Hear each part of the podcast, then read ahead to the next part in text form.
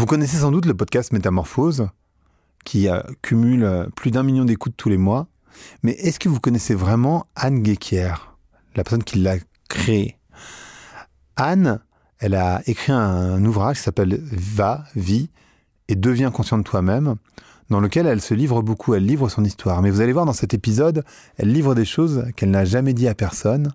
On va parler évidemment de sa vie, de, son, de sa quête euh, personnelle, euh, de toutes les thérapies par lesquelles elle a pu passer, de ce qu'elle a pu euh, traverser, pourquoi elle est arrivée là où elle est aujourd'hui, quels conseils elle se donnerait. C'est un épisode qui est assez émouvant, profond, que je vous laisse écouter. Allez, Vlan, c'est parti.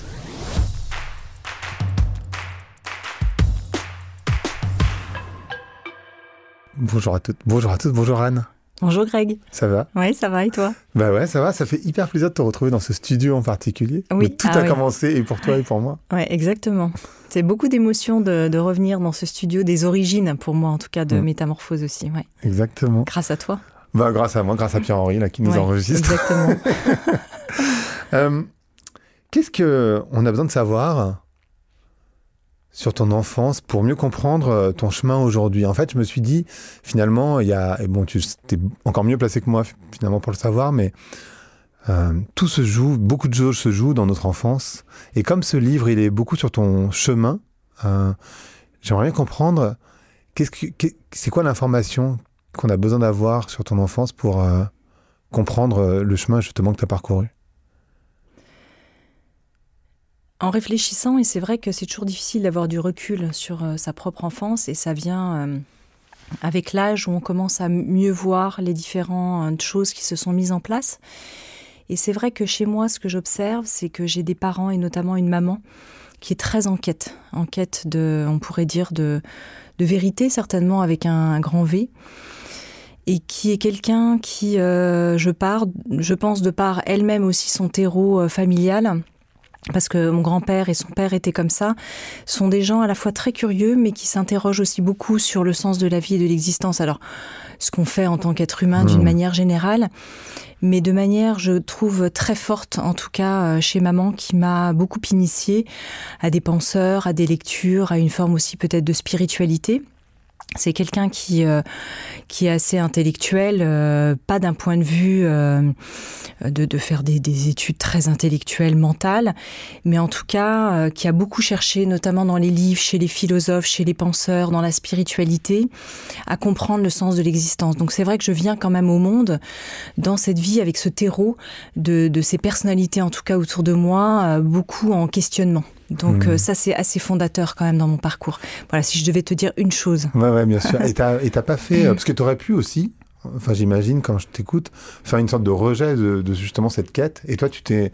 Ou peut-être que tu as eu un moment de rejet et tu as, été euh, dans cette quête plus tard, parce que finalement, tu as embrassé cette quête comme ta mère. Sa quête, elle était peut-être pas aussi euh, visible que la mienne aujourd'hui, hmm. qui en effet euh, mon métier, qui écrit des livres sur le sujet, etc. C'était une quête qui était assez intérieure, assez personnelle, et qui était pas, euh, qui est toujours, puisque maman est toujours de ce monde, hmm. mais qui n'était pas une quête faite de prosélytisme où elle cherchait à nous imposer des concepts, euh, euh, des façons de voir le monde, et puis qui, pour elle-même, a évolué dans le temps. Je crois qu'elle avait été beaucoup en rejet de sa propre éducation, qui était euh, peut-être assez rigide, assez croyante, et donc elle avait rejeté une forme de, dogmatisme mmh. pour ensuite revenir à la foi d'une autre manière. Donc c'est vrai que j'ai eu un exemple. Moi, je suis aussi, j'ai eu une éducation assez religieuse mais pas du tout euh, strict d'un point de vue judéo-chrétien. Je dis souvent que mes parents étaient des, des cathos naturistes. Ce qui donne un peu le spectre, parce que forcément on se place dans le terreau des années 70, euh, mhm. où il y avait quand même cette ouverture d'esprit par rapport à une forme de foi, mais qui était très libérée, avec aussi cette liberté des corps et un rejet de la société euh, à ce moment-là, dans les années 70, qui était celle de nos parents, mhm. de, de, cette génération-là en tout cas. Oui. Et toi, alors du coup, ce chemin que tu as parcouru, pourquoi, pourquoi tout ce chemin en fait? Parce qu'il y a eu, bon, je connais pas toute la bio, mais il y a eu féminin bio, puis maintenant il y a métamorphose. Il y a un vrai chemin d'accompagnement, de transmission. Euh, qu'est-ce qui fait que tu as fait ce chemin, toi, individuellement, et cette envie de partage? Moi, j'ai fait ce chemin. Euh il y a eu plusieurs événements dans, dans ma vie, notamment, d'ailleurs, bon, déjà depuis que je suis petite, je me sens quand même très en lien avec l'invisible de manière assez naturelle, hmm. euh, qui est pas forcément ni interro-familiale, euh, peut-être que ça l'est, hein, et que je j'ai pas, je l'ai pas encore assez conscientisé, mais je me sens quand même très en lien avec des, voilà, avec euh, avec l'invisible, avec la beauté, avec le merveilleux. Peut-être c'est lié à une forme aussi d'hypersensibilité dans dans ma façon d'être au monde, et puis, euh, c'est vrai que euh, quand j'avais 20, 24, 25 ans, j'ai eu une amie, je le raconte d'ailleurs dans mon mhm. livre, hein, qui à ce moment-là rentre dans les ordres. Elle, a, elle est plus jeune que moi, elle a 22-23 ans. Elle décide de devenir bonne sœur euh, dominicaine dans un ordre dominicain catho. Et c'était une jeune femme qui était presque comme une cousine pour moi. On était très proches, très libre. c'était quelqu'un de bah, assez fêtard, voilà, qui avait des petits copains. Et ce choix radical hein, de, parce que de se consacrer comme ça à mmh. Dieu du jour au lendemain si jeune dans mon parcours va venir me bousculer et m'interroger effectivement énormément en me disant mais comment est-ce qu'on peut faire ce choix radical? Elle dit qu'elle a reçu un appel, qu'elle s'est sentie en fait appelée. Et là, je vais beaucoup me questionner et je vais aussi la rejoindre. Elle vit euh, dans une forme de, monastère. Alors, elle n'est pas dans un ordre qui est enfermé, un ordre mmh. priant. Elle est dans un ordre qui est plutôt un ordre mendiant, qui va aux rencontres aussi de, gens dans la rue, des plus pauvres. Mais quand même, il se, il se retrouve dans des endroits de, de comme ça de prière, qu'on pourrait qualifier plutôt de monastère une vie un peu monastique et je vais aller à la découverte de cette vie et passer du temps en fait dans ces endroits-là. Et moi qui suis euh, en quête dans, dans ma vie, je vais fortement m'interroger en disant mais à quoi finalement je suis appelée moi-même? Hmm. Est-ce que j'ai une vocation? Euh, euh, quel est le sens de ma vie? Est-ce que j'ai une forme de mission? Alors j'aime pas trop ce mot de, de, cette mission de vie parce que je le formule pas du tout comme ça en plus à l'époque. Hmm. Mais je me dis euh, à quoi je suis appelée pour être au service de moi-même, mais aussi euh, de me mettre au service du vivant et du monde. Et c'est vrai que ces temps de, désert et de silence intérieur, de prière aussi, va poser des graines très importantes de, cette quête de sens euh, dans, l'histoire de, mon parcours euh, à ce moment-là, en tout cas dans ma vie. Mmh. Et tu dirais que Enfin, de quoi tu serais fier sur ton lit de mort? Parce que j'imagine que ce chemin, tu l'as fait, tu t'es posé cette question par définition, j'en suis certain. Euh, T'es arrivé à quelle, à quelle réponse? Qu'est-ce que tu essayes de faire dans ce monde? Je crois que c'est vraiment un chemin euh, de, de, longue haleine, mais c'est vrai que ce qui me guide, c'est vraiment d'être au service de l'amour. Donc mmh. comment je peux l'incarner vraiment euh, dans mon quotidien, euh, à travers chaque geste. Et c'est ce questionnement qui revient souvent si je me trouve dans un conflit, dans une situation difficile, dans des périodes peut-être d'anxiété ou de, oui, je le disais, de, de conflits X ou Y, que ce soit des petits conflits ou des plus grands conflits. Je me repose toujours cette question que ferait l'amour s'il était à ma place? Ah, c'est beau. Que ferait l'amour? Comment, euh, comment en ayant ce, parti pris, si je, me, si je me mets un petit peu en mode méta et que je regarde la situation, que ferait l'amour à ma place? Comment est-ce qu'il apaiserait cette situation? Et euh, oui, je crois que euh, sur mon lit de mort, si je quittais cette vie à la fois en ayant diffusé le plus d'amour possible envers moi-même, envers les autres, euh, je, crois que je serais euh, heureuse. Et puis cette dimension aussi forcément du pardon qui vient avec l'amour.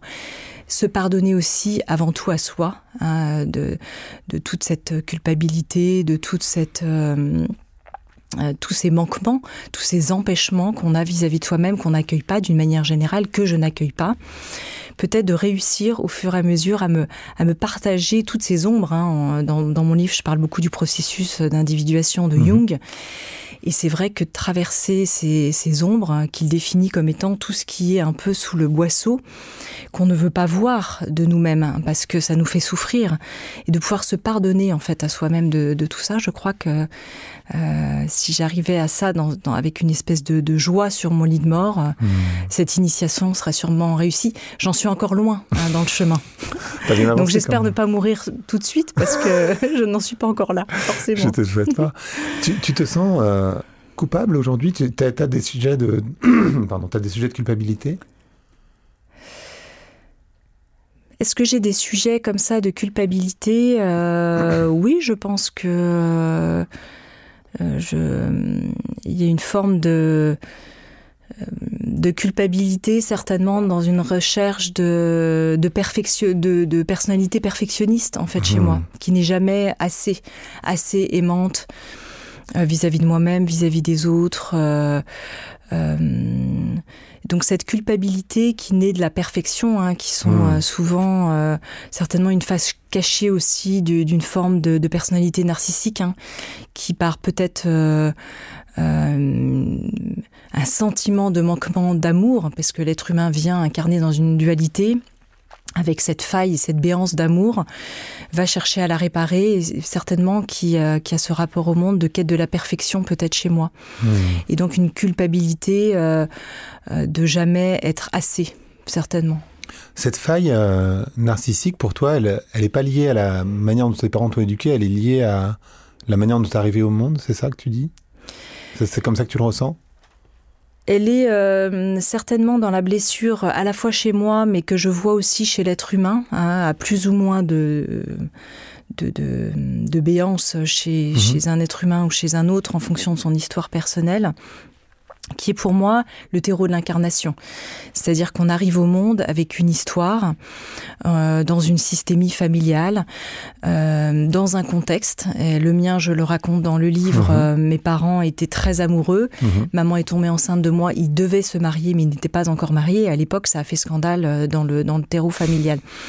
Donc il y a un projet de désir de couple très amoureux de, passion, mais qui en même temps ne tombe pas au bon moment.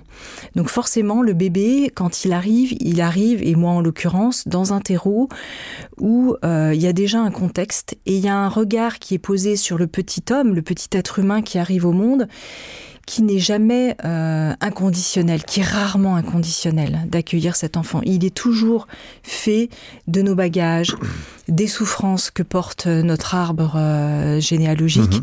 des souffrances euh, inconscientes de nos parents, de, de la blessure qui est intrinsèque en fait, qui est consubstantielle peut-être même à l'incarnation humaine qui n'est qui n'est pas unitaire et qui va donner forcément à un moment donné un regard qui n'est pas un regard d'amour inconditionnel mmh. et que et que le le petit enfant va ressentir euh, dans, dans toutes ses cellules d'une manière ou d'une autre à plus ou moins grande échelle qui n'était pas forcément extrêmement euh, puissante chez moi mais qui malgré tout euh, euh, détermine chacun ensuite mmh. cette blessure d'amour donc il mmh. y a vraiment ce plan euh, humain global et puis ce plan personnel de blessure d'amour qui, qui cohabite euh, en chacun mmh. et chez moi qui s'est incarné de cette manière là mmh. tu es encore ami avec euh, cette, euh, cette, cette fille qui est devenue nonne? Je suis encore amie avec elle et je suis très très proche de cette famille hein, qui a une histoire aussi euh, très particulière et notamment de son frère. Alors elle, elle a une vie où elle dans, dans sa vocation, elle est toujours nonne. Donc ouais, c'est ouais, quand même ça. fou hein, parce qu'elle a à peu près le même âge donc que moi.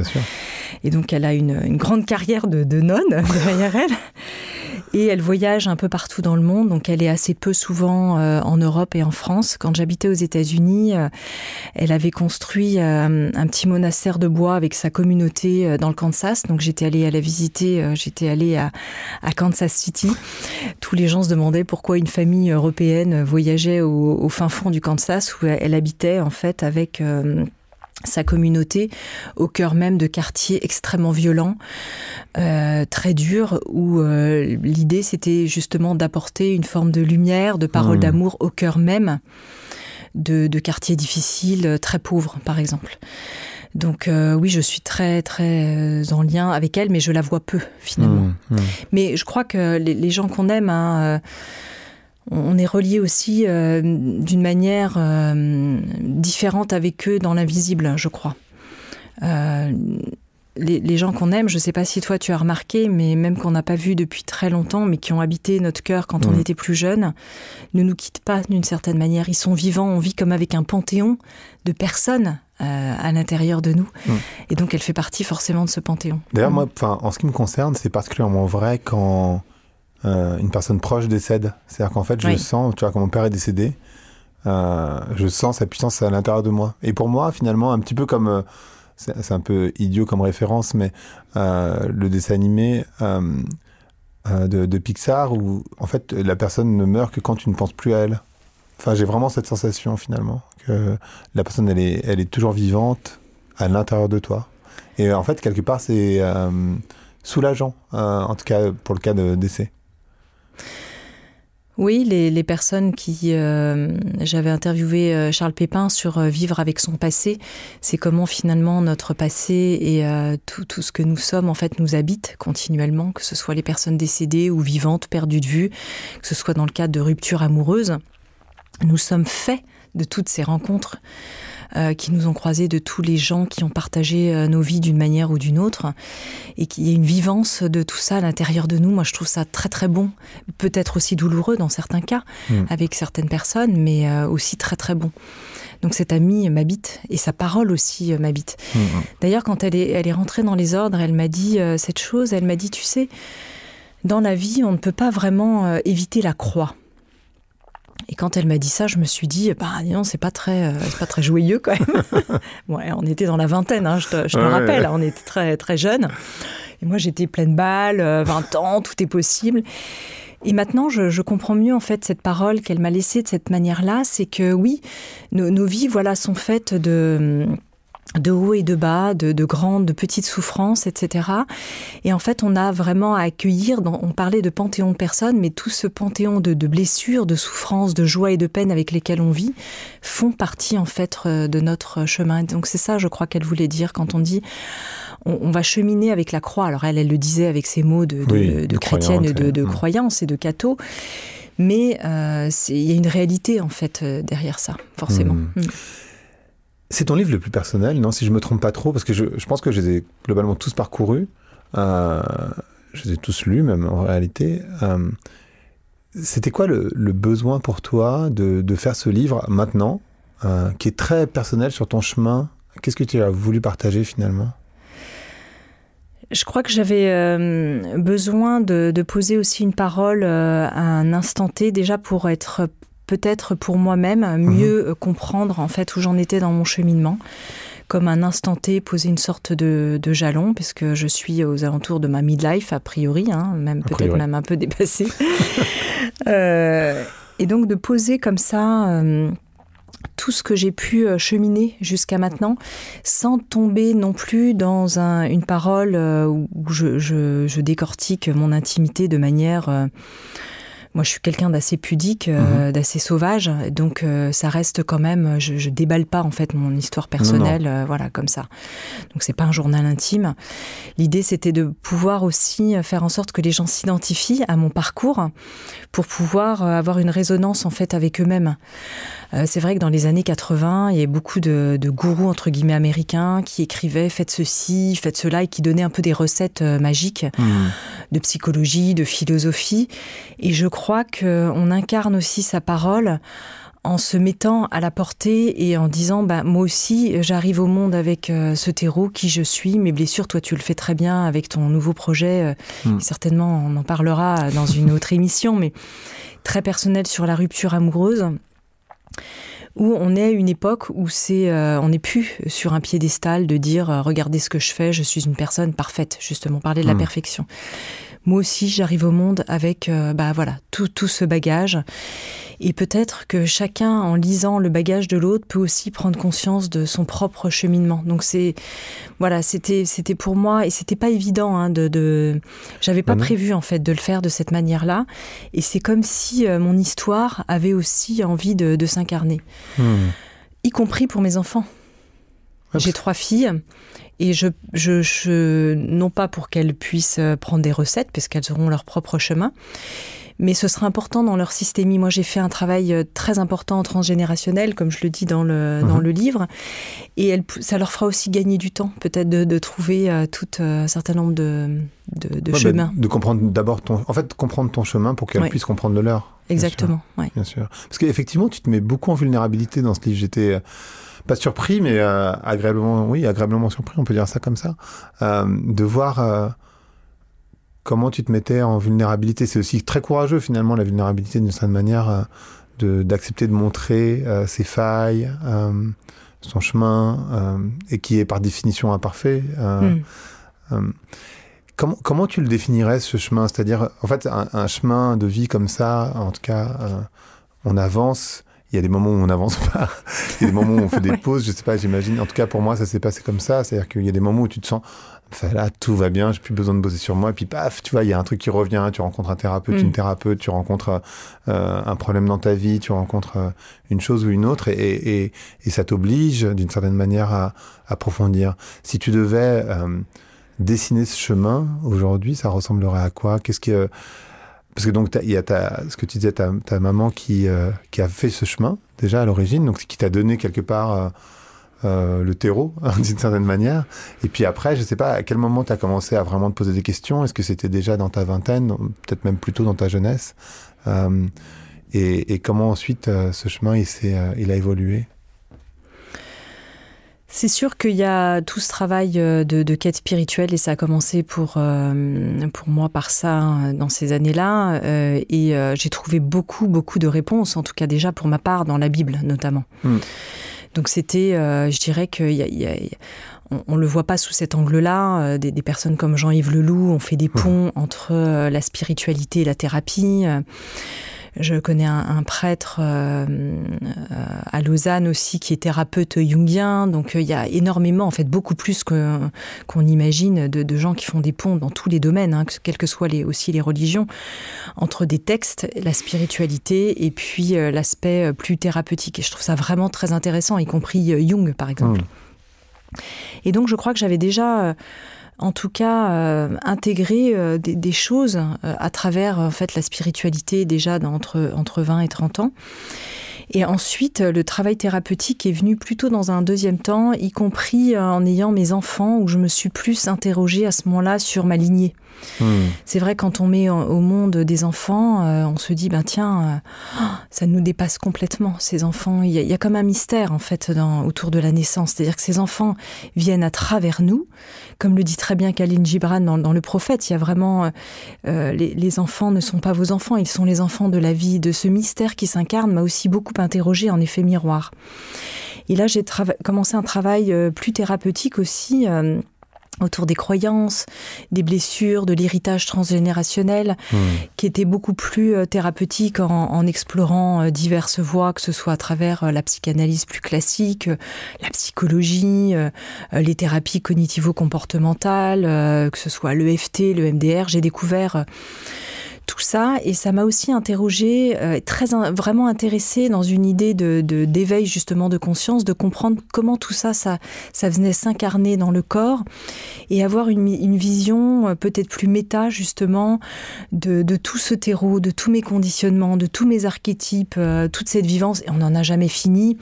Et je crois qu'il faut pas non plus euh, comme tu disais il ya un moment donné on peut aussi tourner autour de son nombril mmh. décortiquer mmh. tout ça et puis être dans le moi moi moi mais il y a quand même en tout cas moi j'ai ressenti le besoin de faire ce travail d'un gros déblayage de euh, ce dont je suis faite. Il y a des choses qui sont de, moi mais il ya aussi tout ce terreau euh, qui m'a façonné un peu comme un sculpteur qui, qui, qui sculpte en fait qui je suis de par mon histoire ma personne mmh.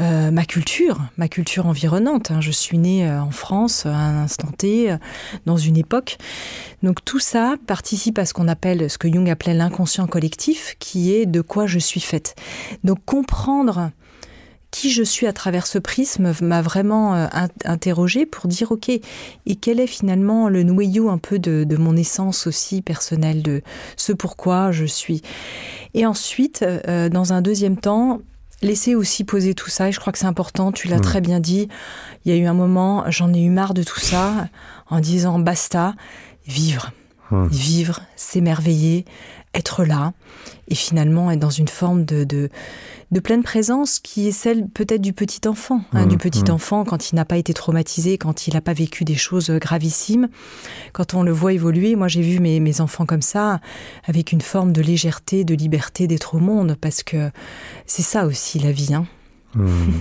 non, mais c'est hyper important ce que, ce que tu dis parce qu'effectivement en particulier moi ce qui me, ce que je note en tout cas dans, dans, ce que tu dis c'est comment je fais ce chemin sur moi-même sans rester dans une sorte d'égo trip. Comment comment ce, chemin il devient une ouverture au monde parce que finalement sinon ça n'a et malheureusement dans notre société on, est beaucoup dans cet égo trip euh, donc euh, com comment je fais pour pour m'assurer peut-être pas pour en sortir, mais pour m'assurer que je reste pas dans une forme de, questionnement sur moi-même pour voilà mieux me connaître, mais en fait ça va nulle part d'une certaine manière.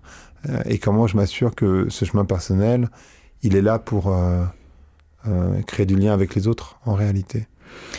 Oui, dans les phases d'ailleurs du, processus d'individuation de Jung, il y aurait à peu près cinq phases, et c'est vrai que on peut retrouver ça aussi chez Maslow, hein, dans la mmh, pyramide de mmh. Maslow et des besoins. Il y a vraiment quelque chose où euh, euh, il y a le moi, moi, moi, et puis euh, c'est aussi la jeunesse. On se découvre, on apprend à mieux se connaître, et puis à un moment donné, on sort de ça pour aussi porter du fruit vers l'humanité, vers l'autre, et on se met au service quelque part, oui, de soi-même d'une certaine manière, mm. parce que si on n'a pas... Euh, si on est euh, toujours euh, plein de colère, plein de jalousie, d'envie, et qu'on est dans, ce que Spinoza appelle aussi les passions tristes, on, reste un peu enquisté là-dedans, et mm. l'action qu'on porte au monde, elle est toujours nourrie peut-être d'une forme de violence qui peut continuer à nous habiter parce qu'on ne devient pas pur. Hein. Là, on fait écho euh, aussi à la pensée de Franck Lobvet. Mmh, mmh. On n'arrive pas d'un seul coup avec des, en étant des, personnes épurées, tout ça.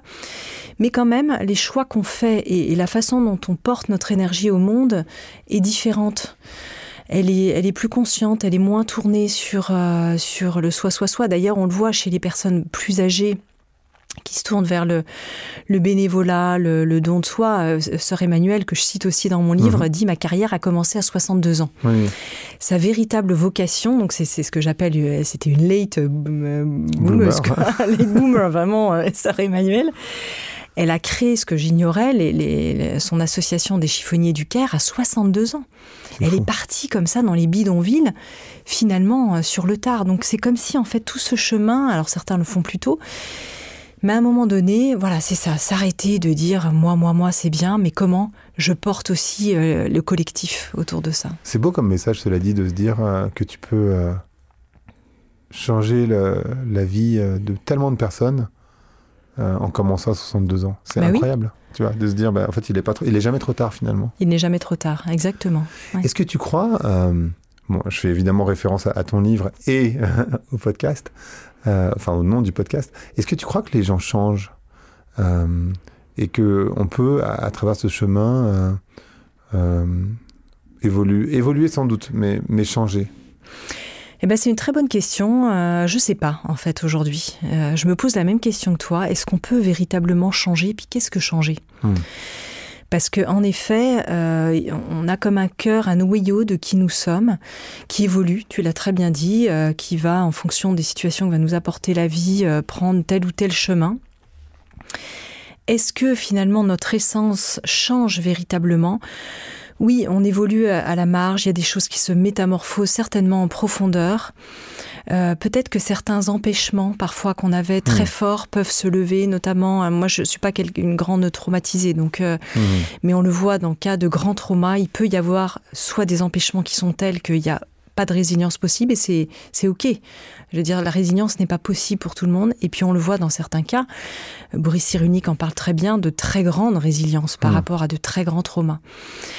Est-ce que de toute façon ces personnes-là avaient euh, une telle façon d'être au monde qu'ils auraient de toute façon euh, changé? Il y a quelque chose de, la résilience qui se serait, quoi qu'il arrive, installé, indépendamment de tout ce qu'ils ont euh, reçu? Est-ce qu'il y a quelque chose de l'ordre parfois de, la grâce qui fait qu'il y a un changement radical qui peut arriver? On le voit aussi hein, dans, mhm. dans certains parcours où il y a, il y a des changements, des, des sortes de volte-face qui s'opèrent.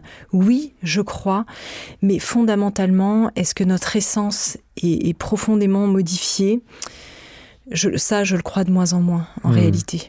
Moi, j'ai la sensation que hum, le chemin d'acceptation est plus fort que le chemin de... et, sans doute plus aussi... Euh, hum, logique, enfin je sais pas si c'est logique le bon terme, mais en tout cas ça me semble plus accessible euh, d'accepter qui on est que d'essayer de changer. Je crois que, enfin quand j'observe ce qui se passe à l'intérieur de moi, ce que j'observe c'est que bien sûr il y a des choses que j'aime pas, mais en fait elles sont toujours là. La seule chose c'est que j'ai conscience et que j'arrive à les retenir. C'est-à-dire qu'en fait j'ai un niveau de conscience, à mon niveau bien sûr, mais où j'observe et je, mmh. je, retiens, souvent je retiens, parfois je retiens pas évidemment, donc ça sort. Euh, mais ça n'a pas changé fondamentalement, c'est toujours là. Euh, c'est simplement que je, je fais en sorte que ça ne, ça ne sorte pas. Tu vois, pour moi, ça s'appelle pas changer. C'est juste que j'ai. Tu fais un choix. J'ai monté en conscience. C'est simplement ça. Mais c'est intéressant parce que c'est aussi euh, le, choix qui nous est toujours offert de dire, ben voilà, je suis face à une situation je me mets en observateur, comme tu hmm. dis, j'ai le bagage que j'ai pour peut-être faire d'autres choix que celui que j'aurais peut-être fait en pilote automatique euh, hmm. sans avoir euh, toutes ces informations. Donc euh, le mode réactionnel, automatisé par tous nos, terreaux et nos conditionnements, s'active peut-être moins, de manière moins automatique à ce moment-là. Hmm. Qui permet de dire, bah tiens, moi je sais qu'autrefois j'aurais pu faire des choix j'ai une personnalité qui est un peu tout feu tout flamme, et donc j'adore saisir plein d'opportunités, je veux tout. Donc euh, oh, il y a ça qui se présente, c'est top. Euh, tiens, je vais aller là, mais aussi là. Et c'est vrai que maintenant, euh, je connais ce travers qui est à la fois très excitant et très exaltant, mais ce qui, est aussi très épuisant chez moi. Hmm. Et qui va aller nourrir parfois une forme d'hyperactivité qui, au bout du compte, va, peut me laisser aussi sur le carreau. Donc quand je vois quelque chose qui se présente, voilà, j'ai maintenant j'ai cette tendance de me dire ok, voilà, réfléchis, rentre un peu à l'intérieur de toi. Qu'est-ce qui parle en fait à travers le fait de saisir euh, C'est la, c'est la queue du Mickey, tu sais, dans les manèges des enfants là. tu, tu vas attraper euh, à chaque fois le truc, à chaque fois qu'il repasse, euh, tu peux pas t'en empêcher. Et je me dis ok, qu'est-ce qui, qu'est-ce que tu vas nourrir en, en, ressaisissant ce truc-là? Réfléchis. C'est aussi apprendre à dire non. Mmh que votre oui soit un vrai oui, que votre non soit un vrai non. Euh, de pas tout attraper comme ça, tout, tout ce qui vient. Donc c'est vrai que cette idée de, changement permet quand même d'incarner, j'espère, avec le temps, une forme de, sagesse. Et en même temps, en tout cas ce que j'observe chez moi, c'est que... Euh, les travers, euh, les, les angoisses qui a été mis aussi sous le boisseau, on le sait, euh, ou les troubles ressortent à partir d'un certain âge, entre 40 et 50 euh, ans. Mhm. Tout ce qu'on a pu surcompenser quand on était jeune et qui physiologiquement était en espèce de suradaptation, à un moment donné peut plus dans nos parcours et demande en fait à être conscientisé, à être respiré, comme dirait très bien notre ami à nouveau Franck marcher d'une certaine manière, euh, vu, et euh, peut de moins en moins être en forme de compensation.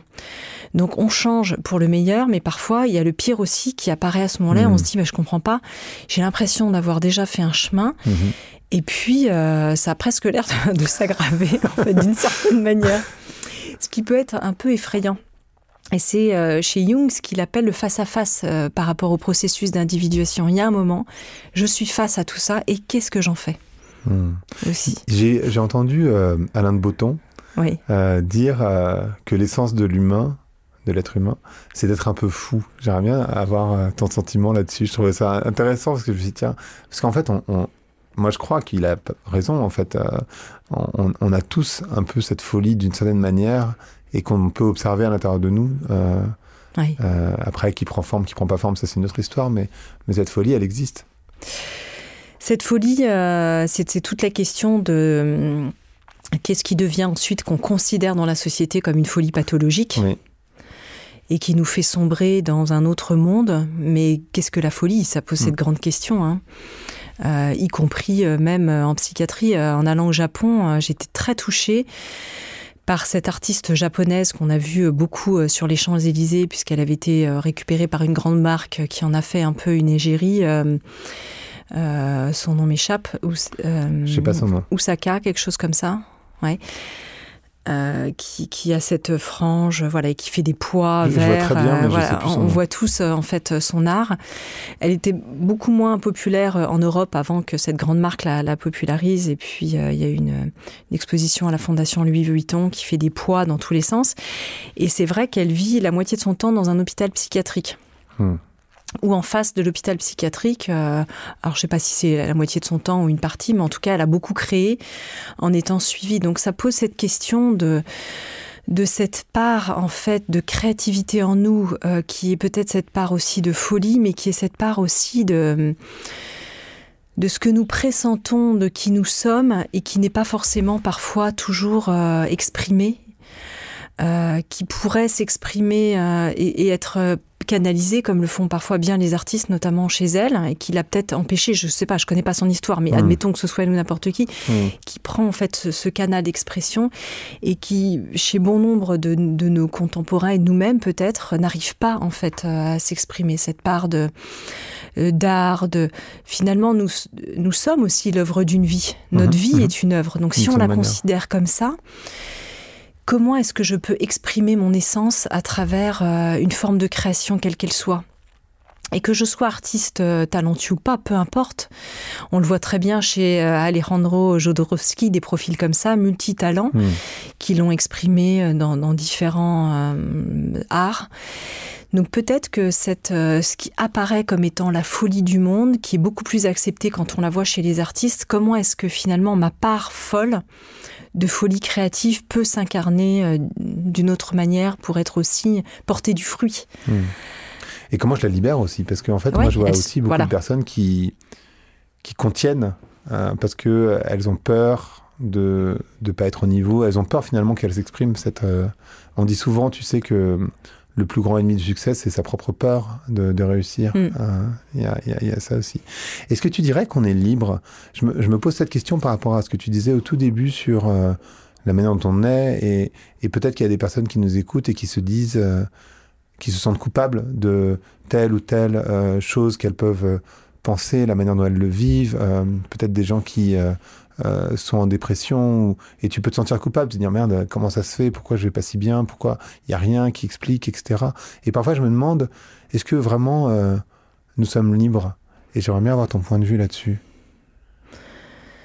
Je crois qu'on a une certaine forme de liberté, mais fondamentalement, euh, euh, on- il faudrait là, on rentre vraiment dans des questions de philosophie, de, de Mm. la liberté de, de circulation, de la liberté euh, morale. Effectivement, on est quand même dans une société où on a des formes de liberté. Mm. euh, Oui, bien sûr. donc c'est une très très grande question. hein. C'est des, des grands sujets de philo, métaphysique, aussi du bac. Il faudrait que.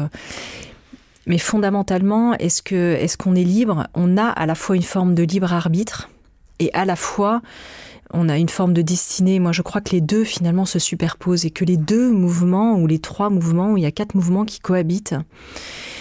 Et que à la fois il y a quelque chose qui est déjà dessiné. On revient à ce qu'on quand on parlait du, du changement et dans les, de l'essence. Tu vois, il y a une forme Mhm. de comme s'il y avait un, ce que je ressens aujourd'hui. Peut-être dans dix ans, tu me réinterrogeras et je dirai autre chose. Mais il y a comme une forme de de grand dessin de notre incarnation et de grande destinée qui est comme ça. euh, c'est très flagrant quand on le voit chez des génies Mm. qui s'incarnent avec, euh, quand on voit des gens comme Mozart ou autres, ou de grands artistes, on se dit c'est pas possible, il y a, il y a un destin chez Mm. certaines personnes.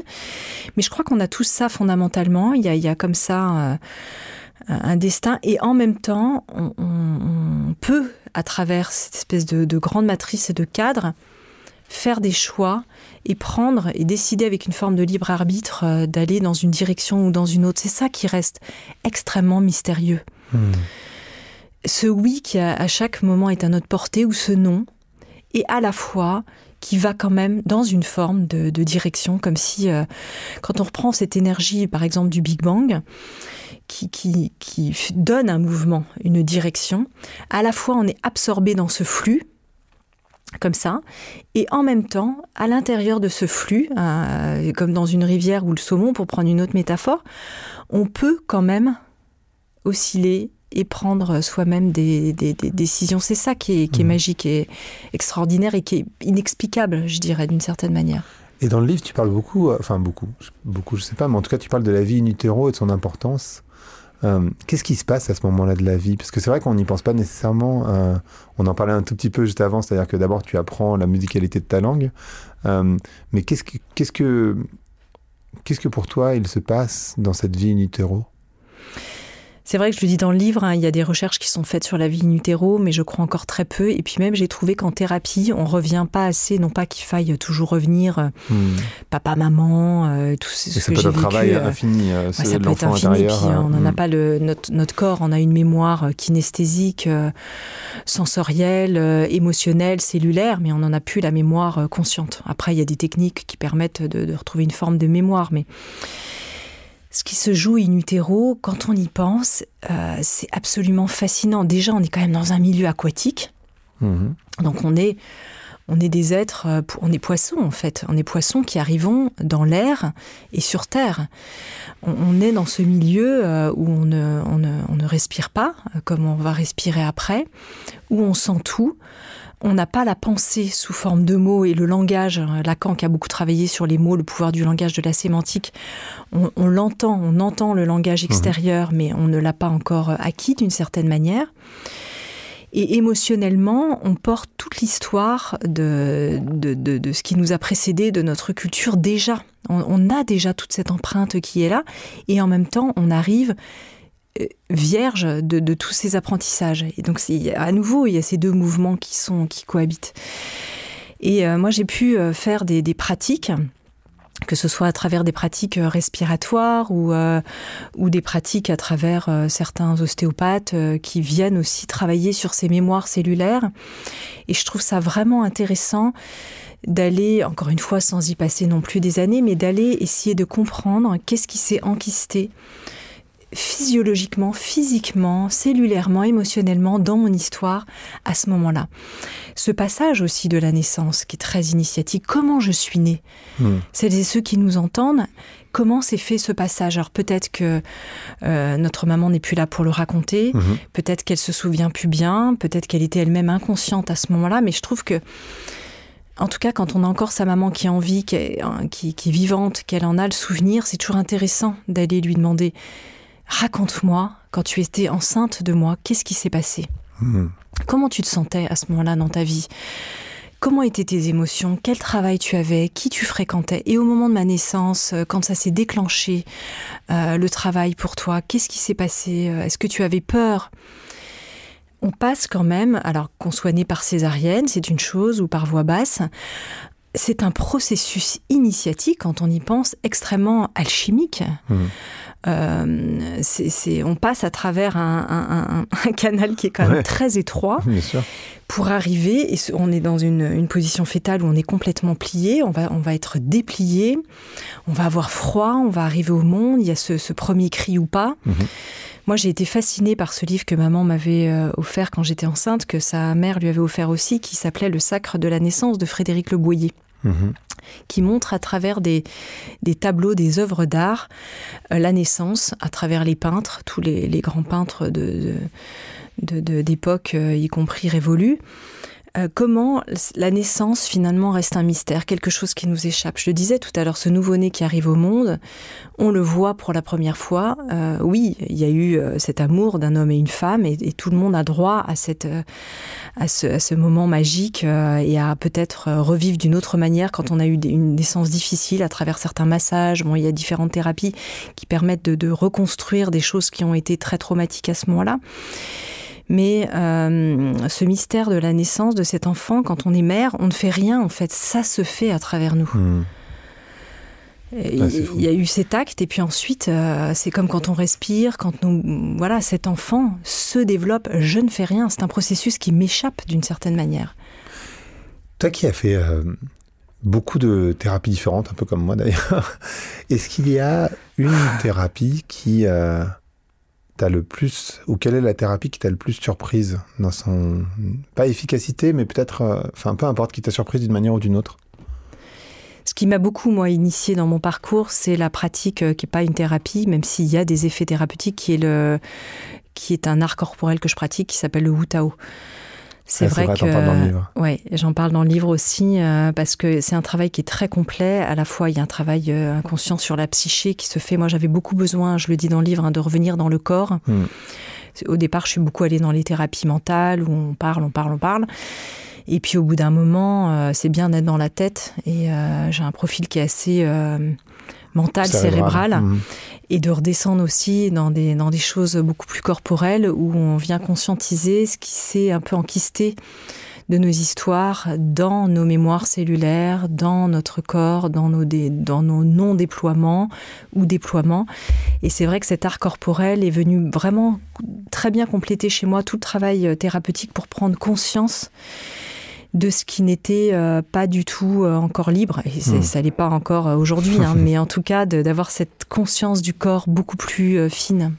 C'est marrant ce que tu dis parce que donc la thérapeute Esther Perel, que tu dois connaître par définition, mais Esther qui me disait, en fait, souvent, on est attiré par les les thérapies qui ne nous conviennent pas. Parce que quand on est très euh, dans la tête, ben on va être attiré par des, euh, des thérapies qui vont dans la tête, euh, alors qu'en réalité, il nous faudra des thérapies qui vont dans le corps. Tandis que quand on est dans le corps, on va avoir tendance à être attiré par quelque chose qui va dans le corps, alors qu'en réalité, il faudra quelque chose qui nous emmène dans la tête.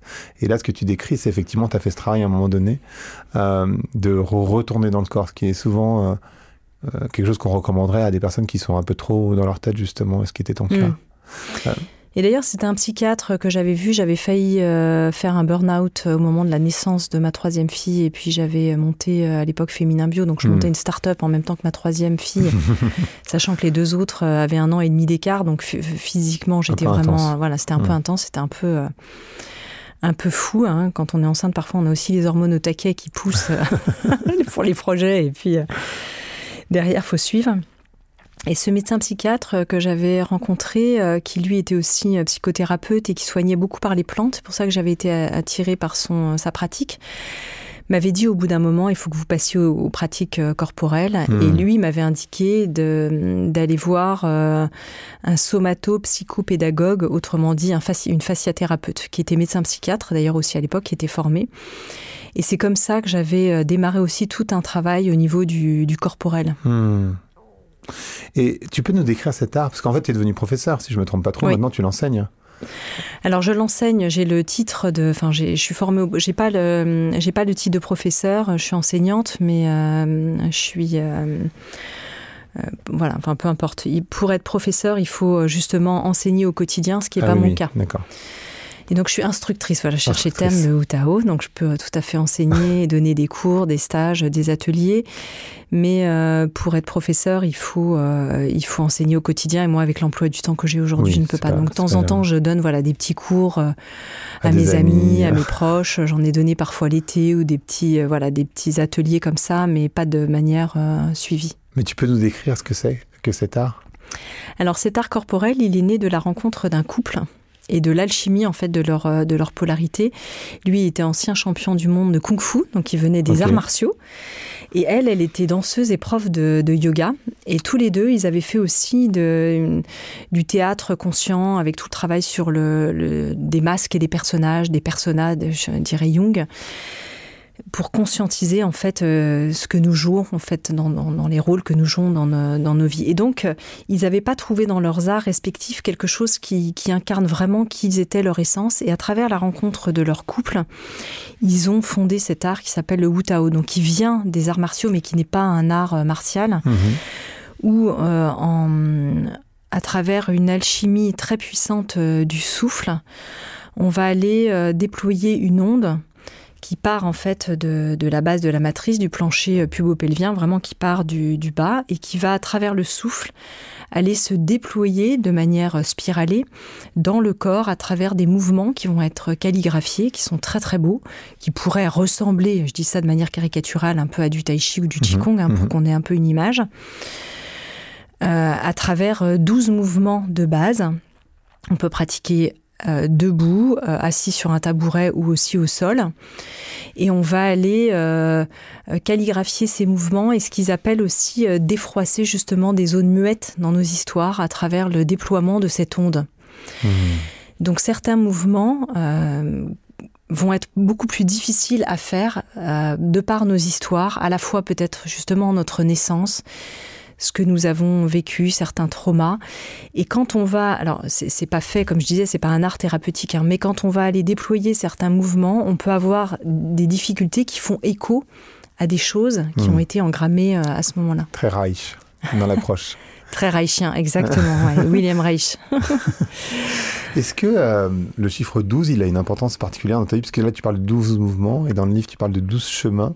Euh, du coup, ça, a, ça a résonné dans ma tête. Je me suis dit, ça se trouve, le, le numéro 12 a, une importance particulière pour elle non, pas particulièrement, si ce n'est que bah, moi qui suis chrétienne, forcément, ça fait référence aussi aux douze apôtres, mais tu vois, mm. c'était même pas conscient, c'est maintenant que tu m'en parles que je, pense aussi euh, aux douze apôtres. Et les douze apôtres dans l'évangile, bah, à un moment donné, ils sont aussi envoyés euh, sur le chemin pour répandre la parole d'évangile. Alors, bon, peu importe qu'on le dise comme ça, mais en tout cas, Je crois qu'il faut un certain nombre d'étapes. 12, c'est aussi 21 si on l'inverse. Et on sait qu'en neurosciences, il faut au moins 21 jours pour qu'une nouvelle habitude se mette en place. Donc dans ce livre, il y a, six chemins un peu de, travail sur les blessures et notre terreau, nos croyances, et puis après six chemins pour plutôt aller euh, au monde un peu plus léger, euh, allégé de tout ça. Donc euh, voilà. Hmm. Donc c'est, est-ce que tu dirais que ce livre c'est une forme de guide pour les personnes qui nous écoutent. Quand tu l'as écrit, il y a évidemment ce que tu l'as décrit, donc il y a ce partage pour toi-même, il y a ce partage pour tes filles, mais mais bien sûr, puisque tu l'as publié, il y a aussi le partage pour euh, les personnes qui vont l'acheter, le lire, les personnes qui nous écoutent. Euh, c'est quoi pour toi le l'objectif d'une certaine manière? Est-ce que tu as voulu Est-ce que c'est un Enfin, qu'est-ce que les personnes qui vont le lire peuvent en attendre d'une certaine manière? Est-ce que c'est ce douze chemins de vie Parce que bien sûr, on a plein de chemins de vie possibles et, c'est douze manières de l'envisager. Enfin, si c'est six, c'est ce que tu viens de décrire. Qu'est-ce que tu as voulu essayer de, de faire à travers ce livre? J'ai essayé vraiment à travers les grands thèmes justement du, vivant, euh, que ce soit euh, euh, nos blessures, nos traumas, l'émerveillement, l'amour, etc., de, donner en fait des pistes comme un guide. Donc c'est mmh. vraiment un guide. Pour cheminer au quotidien. C'est vrai que beaucoup de personnes qui l'ont lu aujourd'hui, puisque là maintenant j'ai à peu près un mois et demi de retour, me disent ben, en fait, euh, ça m'aide euh, à, voir en fait comment je pourrais, euh, sur certains aspects, accélérer certaines choses. J'avais l'impression de tourner en rond. sur d'autres, ça confirme et ça me remet en fait en tête ce que j'ai déjà exploré et ça permet de, consolider certaines choses. Certains me disent, bah dis donc, si j'avais eu ce livre il y a dix ans, mmh. ça m'aurait fait aussi gagner du temps. C'est ce que disait Alexandre Dana dans, dans l'introduction du livre. Oui.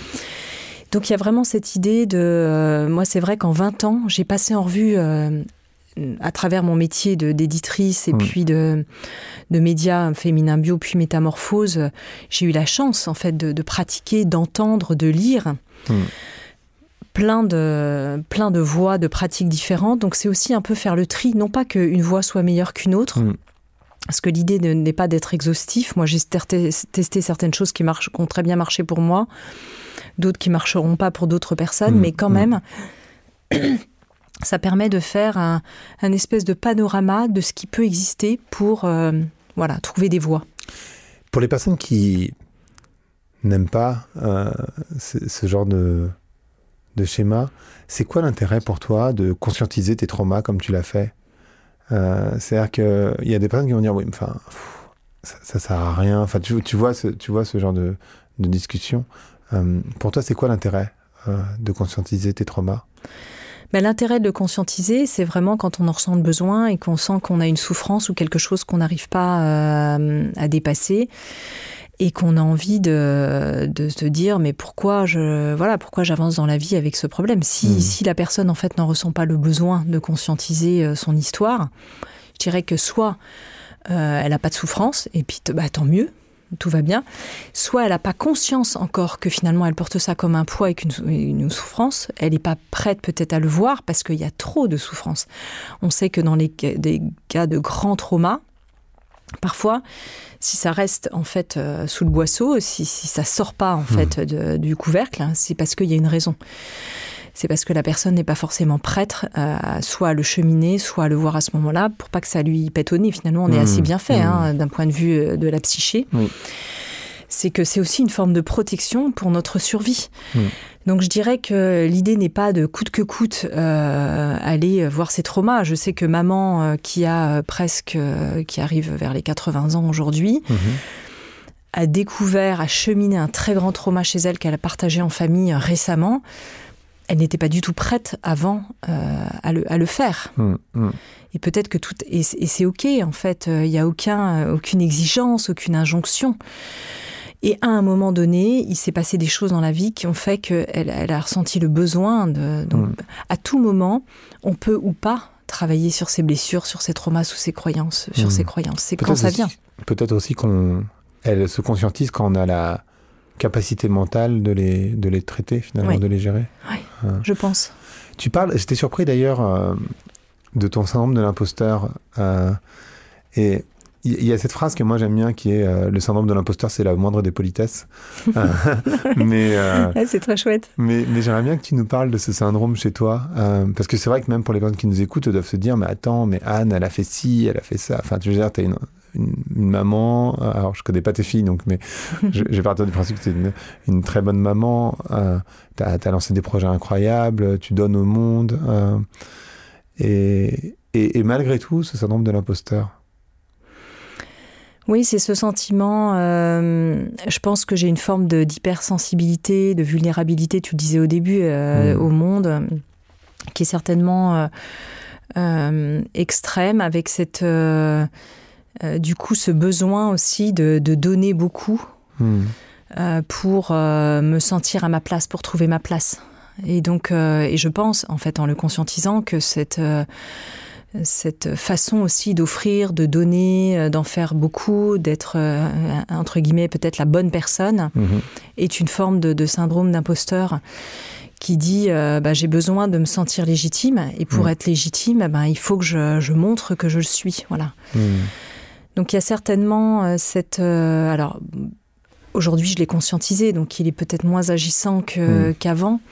Mais c'est vrai que jeune, euh, j'avais un tempérament de feu, mais j'étais toujours euh, peut-être aussi avec une forme de timidité, tu vois, euh, mmh, au mmh. monde en disant certainement d'autres feraient mieux que moi, seraient plus aptes à faire ça, même en écrivant ce livre. Bien sûr. Je me suis dit, bah tiens, si j'étais thérapeute, si j'étais psychologue clinicienne, philosophe, euh, euh, psychiatre, médecin, j'aurais peut-être plus de légitimité pour parler de, des thérapies. Et en fait, euh, c'est pour ça aussi que je parle de mm. moi, c'est que je le fais à travers mon chemin. Mm. Et donc, il n'y a pas de parole de, vérité, c'est simplement un témoignage d'une certaine manière. C'est mm. pas un journal intime, parce que je partage des pratiques que j'ai expérimentées en sourçant un certain nombre de choses. Il y en a plus d'une trentaine hein, dont je parle dans le livre. Mais... il y en a beaucoup. il y en a beaucoup, mais c'est vrai que il y a ce, il y a cette, euh, voilà, ce syndrome d'imposteur et qui est plus prégnant aussi chez les femmes. Hein, pour euh, avoir creusé un peu le sujet, avoir fait des interviews dessus. Les femmes, on le sait, en plus ce plafond de verre, qui pourtant mmh. j'ai pas eu une éducation euh, du tout où les filles avaient moins droit à la parole que les garçons. Je suis l'aînée, j'ai mmh. deux frères, donc voilà, il y a quelque chose aussi de très culturel chez la femme, de pas forcément se sentir. Euh, si je me retrouve dans une pièce, euh, je me suis retrouvée à des conseils d'administration où il y avait beaucoup plus d'hommes que de mhm. femmes. On était en minorité. Ou parfois, je, me disais, ben, laisse l'homme parler. Mhm. Parce que c'est c'est eux qui vont donner le là. Donc il y a quand même un inconscient collectif mhm. qui est encore très agissant, très prégnant, notamment aussi chez moi, encore, encore. je, je, sais que hum, quand je t'écoute, en tout cas, ça résonne beaucoup chez moi et et, je vois bien que moi, quand je donne beaucoup aussi, tu vois, il y a vraiment cette forme de générosité, mais il y a aussi derrière, pourquoi je le fais, c'est sans doute euh, une peur de ne pas être aimé. Je sais pas, je sais pas si ça, mais j'entends ça d'une certaine manière mm. aussi dans ce que tu dis, et, et c'est sans doute euh, une blessure, tu vois. Mm. Euh, enfantine et en tout cas une protection enfantine enfin moi ma protection c'est sans doute de, de, de rire de voilà de d'essayer de faire en, sorte que les choses se passent bien. Euh, est-ce que tu dirais euh, que tout ce que tu fais, euh, donc le, podcast, mais aussi enfin, tous les médias, toute ta vie finalement, c'est aussi en, réponse à cette peur, d'une certaine manière, de ne pas être suffisamment aimé ou de ne pas être aimé ou... Parce que ça, ça résonne aussi avec le syndrome de l'imposteur, d'une certaine manière. Oui, il y a cette blessure d'amour dont je parlais au début de cette émission qui est mm. forcément euh, présente et encore plus euh, dans, mon, dans mon histoire mm. d'enfant. désiré dans le désir d'amour de ses parents, euh, de, de, mais pas désiré sur un plan matériel à ce mm. moment-là, qui est forcément une blessure, une blessure d'amour, de, de, manque de, reconnaissance et qui génère le syndrome de l'imposteur. Et en même temps, dans mon métier, dans ma façon d'être au monde, il y a aussi quelque chose qui est de l'ordre de je suis euh, prise par des forces euh, qui, me dépassent, de euh, d'offrir à travers mon, ma façon d'être incarnée, d'offrir ça au monde et qui me dépasse complètement. Tu vois, dans, mmh. dans, Féminin Bio ou dans Métamorphose, je dirais que c'est pas tellement des, des projets que j'ai réfléchi mentalement. C'est des projets qui m'ont été presque offerts, donnés comme si je ne pouvais pas faire autrement que de, que de, faire ces projets-là. Tu vois, mmh, mmh, parfois quand j'écris, c'est la même chose. Il y a quelque chose qui prend possession alors pas au sens possédé du terme, mais qui se, qui s'incarne, c'est plus joli de dire comme ça, qui s'incarne comme, comme si je ne pouvais pas y échapper et qui n'est pas... Euh, il y a les deux mouvements. Il y a le mouvement de, ma blessure qui monte, tu vois, comme ça, d'un point de vue terrestre, de la blessure d'incarnation, et qui est forcément une construction, une réponse à cette blessure j'ai besoin d'être aimé, donc j'ai besoin de projeter ça au monde. Et en même temps, il y a ce, il y a ce qui s'incarne, qui nous dépasse, qui vient d'autres dimensions, de l'invisible, de, cette énergie, du cosmos, d'amour, mm. peu importe mm. les mots qu'on y met, d'une autre forme de conscience et qui prend possession de moi pour être agissante pour ce monde, tu vois. Mm. Et c'est ça que je trouve génial dans une vie humaine.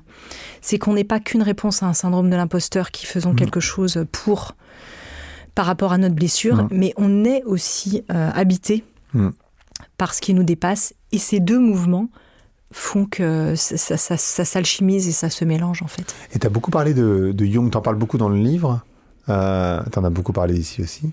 Euh, en quoi, enfin, est-ce qu'on peut devenir soi ou comment on fait pour devenir vraiment soi selon Jung? Parce qu'en fait, c'est une question que tu traites et j'aimerais bien, je pense qu'il y a plein de personnes qui se posent la question de qui suis-je, qu'est-ce que je fais au monde, euh, pourquoi je suis là? Et D'abord, peut-être euh, pourquoi les ombres nous empêchent vraiment d'être nous-mêmes, ou comment les ombres, pardon, peuvent nous aider euh, à devenir nous-mêmes? C'est la grande question. Hein. qu'est-ce qu'être soi déjà C'est Inès Weber qui l'a traité d'ailleurs. Hein. Oui, qu'est-ce qu'être mm. soi? Est-ce qu'on a un soi euh, qui serait plus soi que soi, qui serait euh, finalement, il y, a, tout à l'intérieur. Effectivement, il y a, l'ombre, la persona, la lumière, l'inconscient, le subconscient, euh, euh, l'invisible. Qu'est-ce que la conscience C'est certainement, je crois que c'est André Comte-Sponville qui dit que c'est un des termes certainement les plus difficiles à, à définir.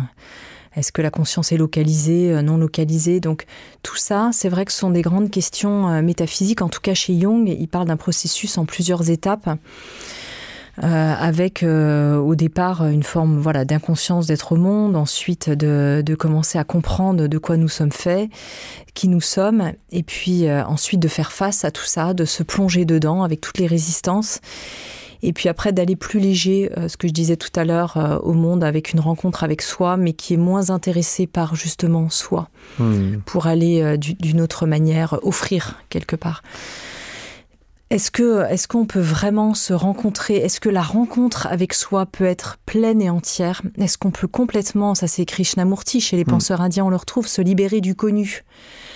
Pour être vraiment je, Est-ce qu'il existe des êtres éveillés complètement en ce monde? Alors oui, il y a des exemples qui nous montrent hein, qu'il y a des sages éveillés, euh, que ce soit dans les cultures, dans toutes les cultures indiennes, dans toutes les religions.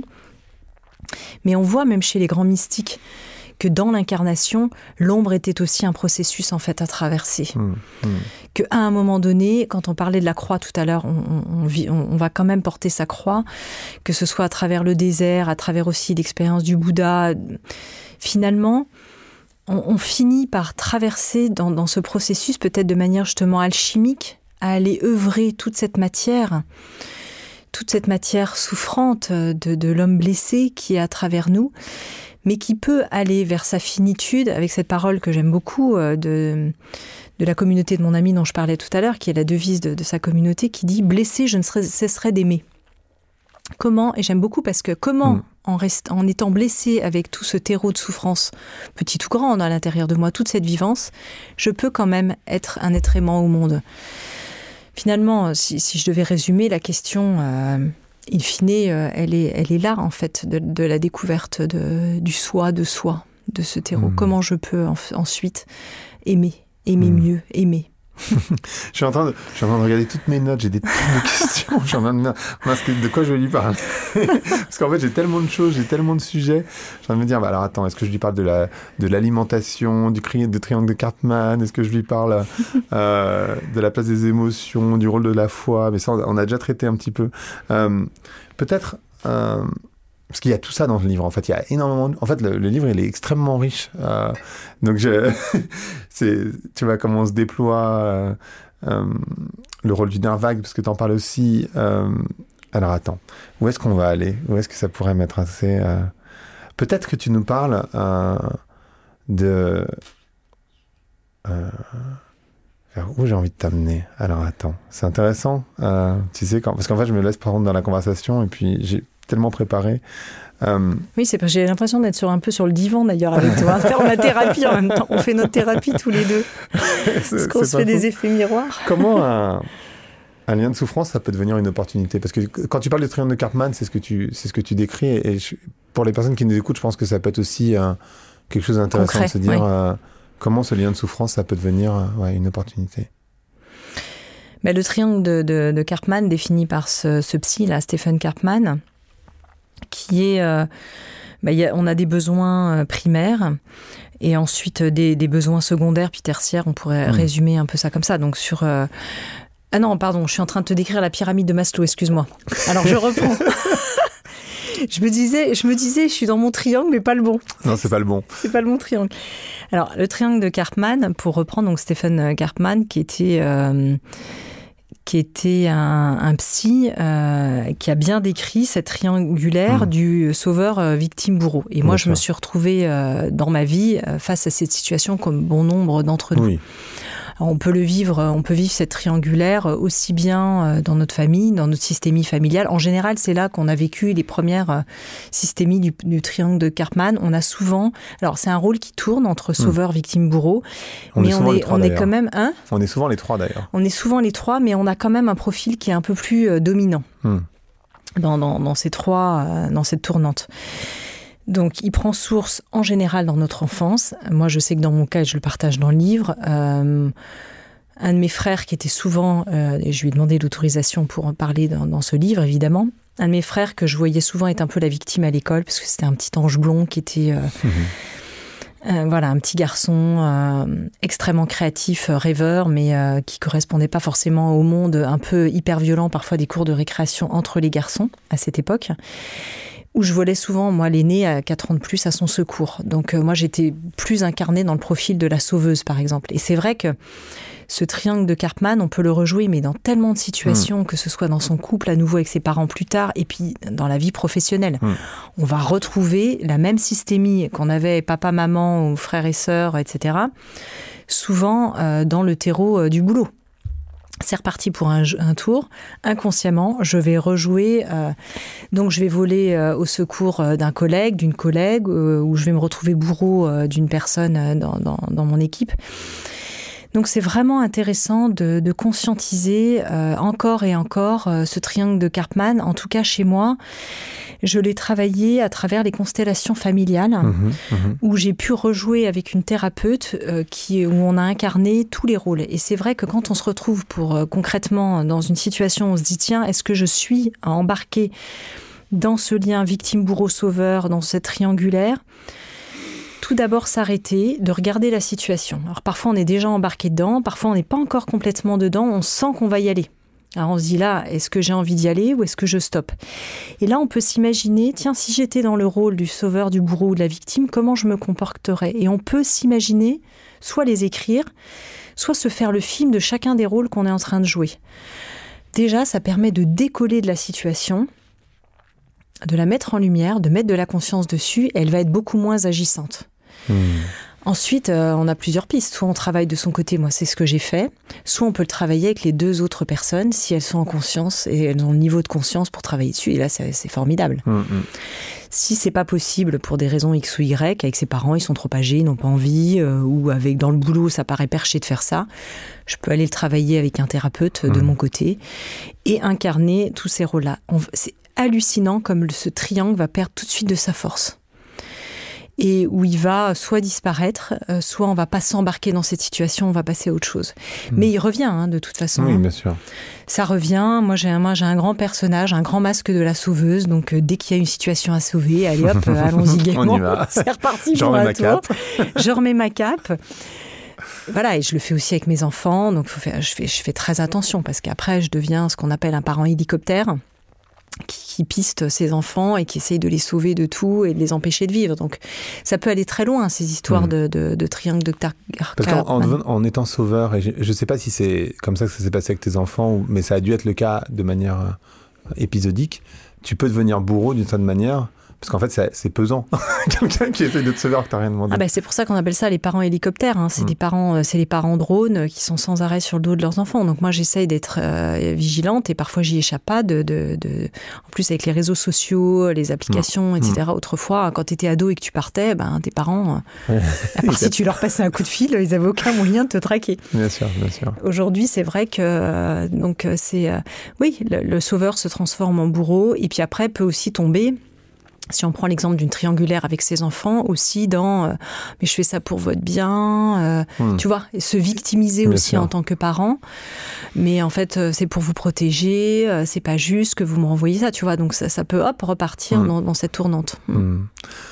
Merci beaucoup Anne. C'est- génial parce que bah, merci beaucoup d'abord pour tout ce que tu fais, que ce soit Métamorphose, mais avant Féminin Bio, et puis évidemment pour ce livre parce que c'est passionnant. Je pense que ça peut vraiment aider les personnes à comprendre un petit peu, euh, tu vois, ton chemin, mais à travers ton chemin, les différentes typologies de thérapie, tout ce que tu décris, parce que c'est euh, assez euh, bien décrit, c'est très personnel et en même temps très profond. Donc merci pour tout ça.